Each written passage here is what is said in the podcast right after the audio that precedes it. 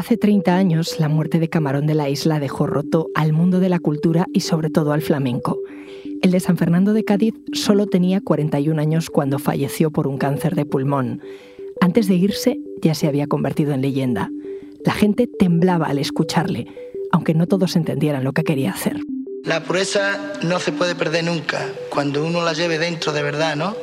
Entonces, lo único que, que veo que la gente no me, no me comprende, ¿no? Como, como yo canto. Mi manera de sentir todavía la gente no la ha entendido. Entonces, pues, yo no la he hecho cuenta. Con los años, Camarón sigue en la calle y en la experimentación. Sigue en Cádiz y no solo allí. Es viernes, 15 de julio. Soy Ana Fuentes. Hoy en el país, Camarón cada día canta mejor.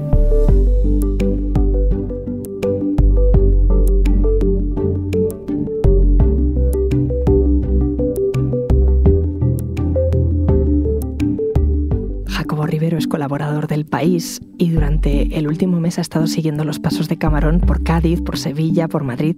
¿Qué tal, Jacobo? Muy bien, hola Ana.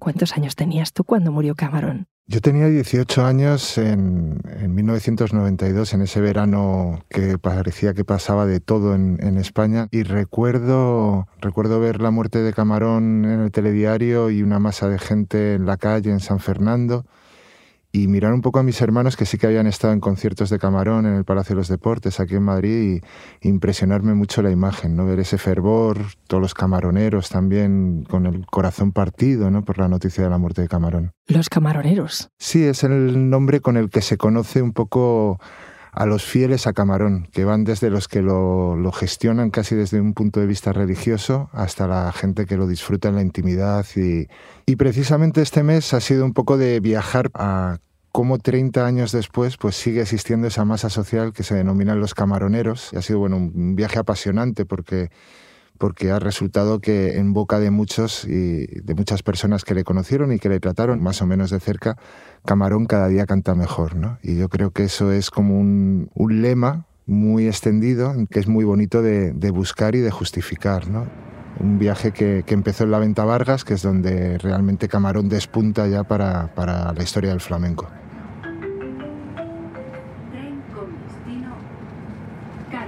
¿Qué es la Venta Vargas? La Venta Vargas es una taberna de carretera que se inauguró en 1921, por la que ya pasaban flamencos desde el momento en que se inauguró, por donde pasaron también los más grandes y que tiene la paradoja de que fue legalizada como, como punto de auxilio en carretera con lo cual toda la noche estaba abierta. Y bueno, ahí en la venta de Vargas me encontré con Lela Fontao, que fue la cocinera de la venta de Vargas durante 50 años. Y creo que puede explicar mucho mejor lo que significa este lugar.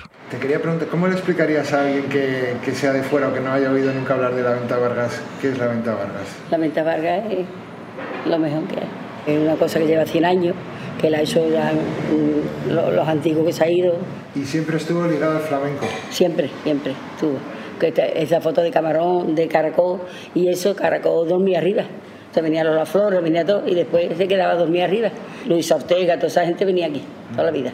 Así que todos los grandes del flamenco han pasado por allí. ¿Lela conocía bien a Camarón? Sí, porque Lela nació en, en el popular barrio de Las Callejuelas, en San Fernando, y tuvo trato con Camarón desde pequeñitos. O sea, ella lo cuenta muy, muy graciosa diciendo que allí se conocía todo el mundo en esa época, ¿no? Entonces, claro, el trato con Camarón fue muy íntimo y además su marido era un amigo de toda la vida de Camarón y le apoyó muchísimo en sus inicios, en su viaje a Madrid y en el desarrollo de su carrera. Camarón ya de chico o venía, cantaba los fandanguitos y decía, eh, niño, y se venía a la puerta y pegaba un sillo y se quedaba todo el mundo muerta. Y ya él no salió de aquí nunca en la vida, estuvo aquí. Lo que pasa es que mi marido lo aconsejaba mucho. Ya mi marido también lo vendía, decía, hay un niño de las callejuelas que canta que quita el sentido. Le cantaba dos fandanguitos, le cantaba una rumba o, o por, tango, que cantaba por tango muy bien, y dice, volvían loco. Así se hizo Camarón. Y ya su tío Josico le bautiza como Camarón, que, que bueno, le, le compara con, con, los camarones, con el pescadito, ¿no? Porque camarón era muy clarito, un poco arrubiado y además decían que era un polvorilla, ¿no? Entonces, bueno, como los camarones, pues ese es el nombre que le pone su tío y el que, con el que se consagra para la historia. Bueno, la venta de Vargas fue como su, gran templo. Era un sitio en el que a cualquier hora del día o de la noche le podían llamar para cantar o él se pasaba por allí. ¿no? De hecho, se dice que hay todavía conciertos o actuaciones inéditas que se hicieron en la venta de Vargas, ¿no? porque Camarón es un, es un baúl sin fondo. Hay, hay muchísimo material todavía que no ha visto la luz y que, que, está en la venta de Vargas o posteriormente en otros sitios donde, donde vivió. ¿no?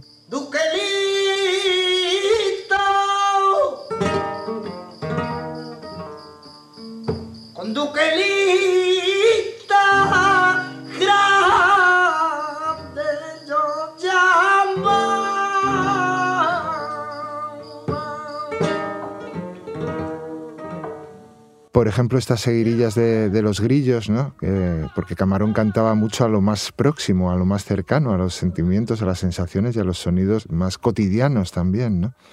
Pues es uno de esos trabajos que aparecen, ¿no? ¿Y cómo fue su infancia? Bueno, pues Camarón fue un mal estudiante de un colegio también muy complejo, que era el Liceo de San Fernando, que era un colegio privado, y él asistía a las aulas que había en el sótano para las personas que no tenían recursos y fue un alumno que faltó mucho a clase porque se la pasaba el día pues o ayudando en casa eh, económicamente con, con, su cante o también correteando por los paisajes de la bahía de Cádiz, ¿no? Eh, las playas, por la playa Santipetri, por el puente Zuazo, por, bueno, por muchos de los paisajes que luego reflejó también en, en sus canciones. ¿no?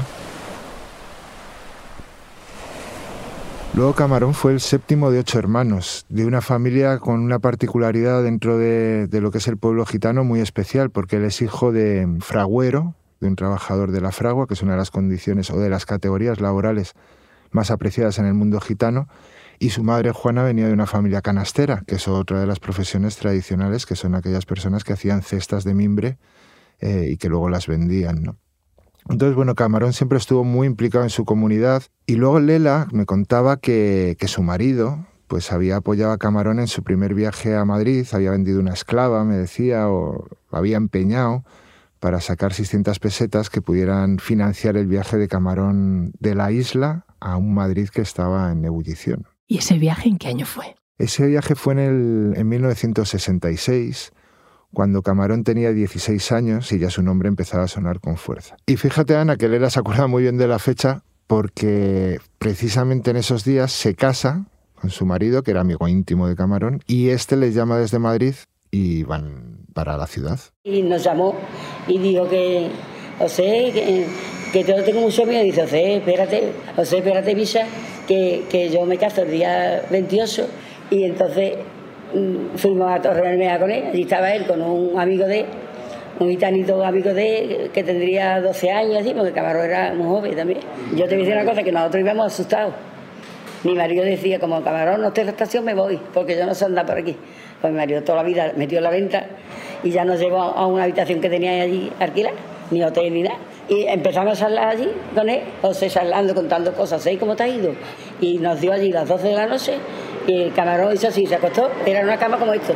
Se acostó el camarón, el chiquillo que llevaba se acostó al lado, su amigo, se acostó al lado, mi marido se acostó al lado del chiquillo yo me acosté al lado de, mi marido. Allí nos quedamos dormidos.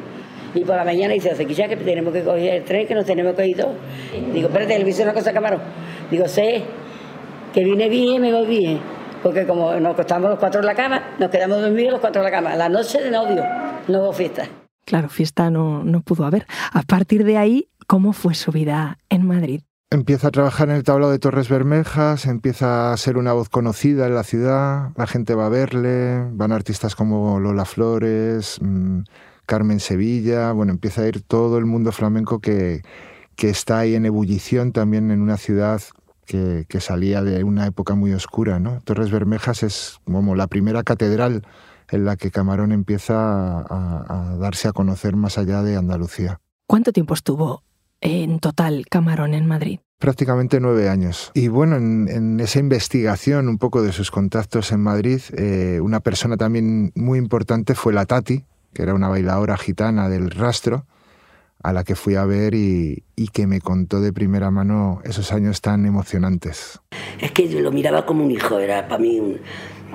Yo soy mayor que él y aparte era, es tan dulce, bueno, era tan dulce y tan, tan cariñoso.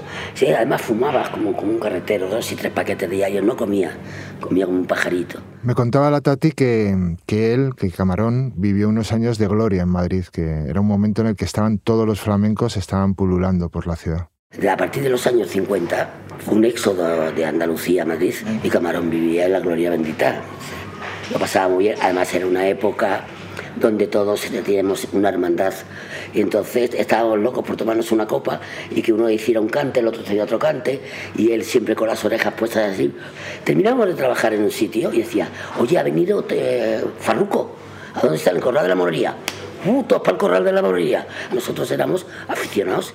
En esas noches de farra, de mezcla de ambientes flamencos, de ir de un sitio para otro, eh, contaba la Tati, es cuando conoce a un guitarrista que ya tenía fama de virtuoso y que fue un maestro con huella propia. Paco de Lucía, ¿no? Sí, Paco de Lucía con el que, con el que haría una pareja para la historia de la música espectacular.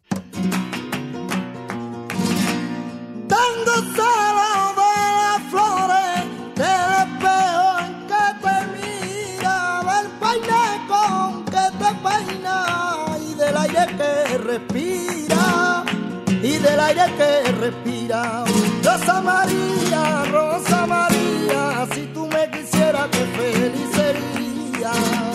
Fue mágico. Ese encuentro lo, propició el padre de Paco de Lucía. Antonio Sánchez ya había oído hablar de Camarón y de repente sintió que Camarón y su hijo Paco de Lucía tenían que, conectar y, y ponerse a trabajar juntos. ¿Y conectan y se comen la ciudad. Y se comen la ciudad y luego el mundo entero prácticamente. Además, Camarón en esos años empieza a flipar con, con, lo que está ocurriendo en Madrid, ¿no? Es el principio de la movida madrileña y él mismo adopta un atuendo también súper moderno, súper rompedor. Así, fíjate, porque no, en el imaginario colectivo no, no lo tenemos quizá como una figura moderna, ¿no? No solo hacia flamenco. Sí, o sea, él siempre orientaba su mirada hacia el flamenco, pero estaba muy pendiente de otros sonidos. Entonces, en los barrios de las grandes ciudades como Madrid, Barcelona, Sevilla, pues estaba empezando a entrar la rumba, el rock, la psicodelia. Mm, y ahí Camarón, pues claro, se encuentra en una atmósfera en la que está alucinando, en el mejor sentido de la palabra, porque, bueno, pues entran un montón de sinergias eh, impresionantes, ¿no? Ten en cuenta que en el año 85 toca en, toca en el Palacio de los Deportes y el diario El País titula al día siguiente Camarón los vuelve locos y cuenta la crónica como había punkis, gitanos, macarras, rockeros. Estaban todos. Estaban todos. En una entrevista le dijeron, pareces una rockstar, ¿no? Y él contestó, pues qué bien, porque eso es lo que estamos buscando, ¿no? Hasta ese momento, bueno, pues eh, hasta el año 79 concretamente, con, con Paco de Lucía había sacado 10 discos. Se contaba que Antonio Sánchez era muy estricto en, en las grabaciones y en, en, dirigir un poco la carrera de, de Paco y de Camarón pero claro, los 80 entran con una fuerza tremendísima en la vida de Camarón. Claro, y ahí está la eterna lucha entre lo puro y, lo moderno, ¿no? ¿Y qué pasó? Pues sí, está esa lucha en la que Camarón reivindica la importancia de la tradición y de la pureza en el flamenco, pero también dice que, que hay que empezar a dar pasos hacia adelante y que hay que empezar a investigar y a experimentar, ¿no? Y eso es lo que yo creo que le marca como grandísimo artista, ¿no? Esa capacidad de, respetando la tradición, apostar también por la modernidad y la innovación. Y en esa época de cambios profundos, no solo en la vida de Camarón, también del país, eh, Camarón cambia a Madrid, donde ya llevaba casi 10 años, por, por Sevilla. Se casa con, con la chispa y empieza una nueva etapa en la historia de Camarón. Sevilla-Santa Justa. ¿Qué te contaron allí? ¿Seguiste hablando con gente? ¿Camarón cuando llega a Sevilla sigue experimentando o vuelve a los orígenes? Experimenta porque entra en conexión con bueno con una movida tremendísima que había en Sevilla y allí entra en contacto con otra persona fundamental en la trayectoria de Camarón que es Ricardo Pachón. Ricardo Pachón lo dejó todo por la música, empieza a producir a todas estas bandas que están surgiendo en Sevilla. Y esa conexión entre Ricardo Pachón y Camarón fue bestial. Y nada, y me fui yo también a hablar con Ricardo Pachón. La llegada de Camarón a Sevilla fue, como te explicaría, igual que se hubiera ido a California, en los tiempos más candentes, porque Sevilla era una pequeña California. Aquí circulaba el, LSD como la Cruz Campo, como la cerveza, ¿no? Y había una serie de, de hippies, por ponerlo con él, ¿no? Eh, en torno al grupo Smash, mm, Alameda, eh, el Jesús de la Rosa, Contriana, Pata Negra, sobre todo Kiko Veneno. Entonces Camarón eh, descubrió muchísimas cosas, no tenía nada que ver con sus discos anteriores, que los hacía en un estudio muy pequeñito y con el padre de Paco al lado y todo muy controlado, como decía él, nos teníamos que fumar los porros en el váter, ¿no? ¿Qué salió de todo eso, de esa pequeña California, musicalmente hablando? De ahí sale un disco totémico, La leyenda del tiempo, en el que Ricardo Pachón le presenta a Federico García Lorca, se enamora Camarón de Lorca y empiezan a producir un, un trabajo que ahora mismo está considerado uno de los mejores discos, mm, no solo del flamenco, sino de la historia de la música en nuestro país. ¿no? Eh, bueno, son dos meses en los que se encierran ahí en un, en un, ambiente de confianza bestial, un montón de músicos, sin ninguna prisa y para hacer un trabajo realmente elaborado y cuidado, ¿no? Y, y, bueno, metiendo instrumentos eléctricos. Por ejemplo, hizo algo tan increíble como meter un sitar, que era, vamos, casi un instrumento de referencia de la nueva movida en Nueva York. Cruzaba los cables de, de, de cualquier aficionado.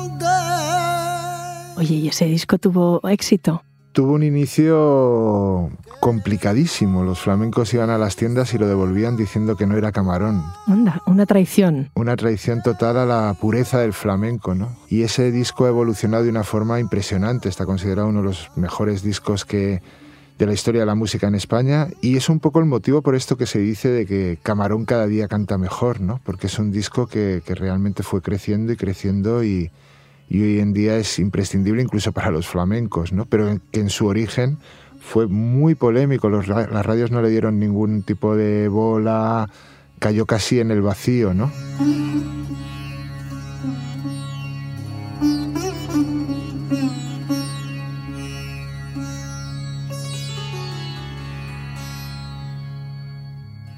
Y cuando ve Camarón que las radios no le dan bola, que los camaroneros rechazan esto que ven como una traición a lo puro, ¿qué hace? Se sintió satisfecho. Ese disco se interpretó muy pocas veces en directo, solo dos veces, y él dijo que quería volver a las palmas y el cante, ¿no? Como diciendo, un poco irónico, ¿no? Pero como diciendo, reivindico lo que he hecho, no tengo ningún problema. Pero bueno, fue un antes y un después en su carrera, porque ya quedó esa imagen de Camarón como un tipo innovador y revolucionario. Por lo que me estás contando, era un tipo muy de mundo, pero también muy de lo suyo, ¿no? Muy de Cádiz. Sí, Camarón, bueno, actuó en Nueva York, actuó en París, actuó, estuvo en Londres, en muchos escenarios internacionales, pero él siempre reivindicó sus raíces y donde estaba realmente a gusto era con su gente, ¿no? Después de casarse se compró una casa en la línea y estuvo con su gente hasta el final. De hecho, su muerte el 2 de julio de 1992 rompe a la comunidad de, gente cercana de Camarón. ¿no? Bueno, había una gitana que me decía que todos los gitanos de España y todos los gitanos de Francia estaba segura que lloraron el día de la muerte de Camarón. Y han pasado tres décadas y todo el mundo sigue mencionándole.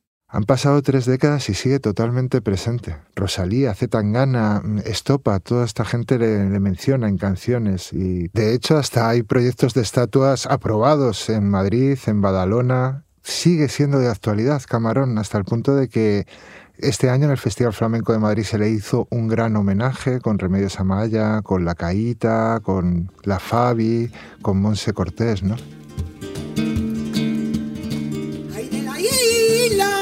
camarones. Ale, ale, ale. Ay, de la isla, señores, camarones. Allí nació camarón. Ay, el mejor de los mejores. Remedios Amaya que fue muy amiga de Camarón también y y hablar con ella también de la muerte de Camarón y de lo que representa 30 años después, eh, su, su, ausencia fue, fue una de las cosas más sentidas de este viaje realmente. Fue un momento muy especial. Camarón dejó una fuente, cariño. Una fuente, quien quiera beber de su cante, bebe. Yo bebo de, de la fuente de Camarón. Y su cante queda para la historia, es lo mismo que Paco. Presume tanto el pueblo gitano como el pueblo del Payo. Porque a quien no le gusta la persona humilde, sensible, humana, noble, sencillo y bueno. Es que veo que camarón, ¿quién va, ¿quién va a salir, chiquillo? Jacobo, qué sonidos me has traído. Gracias. Gracias a ti, Ana.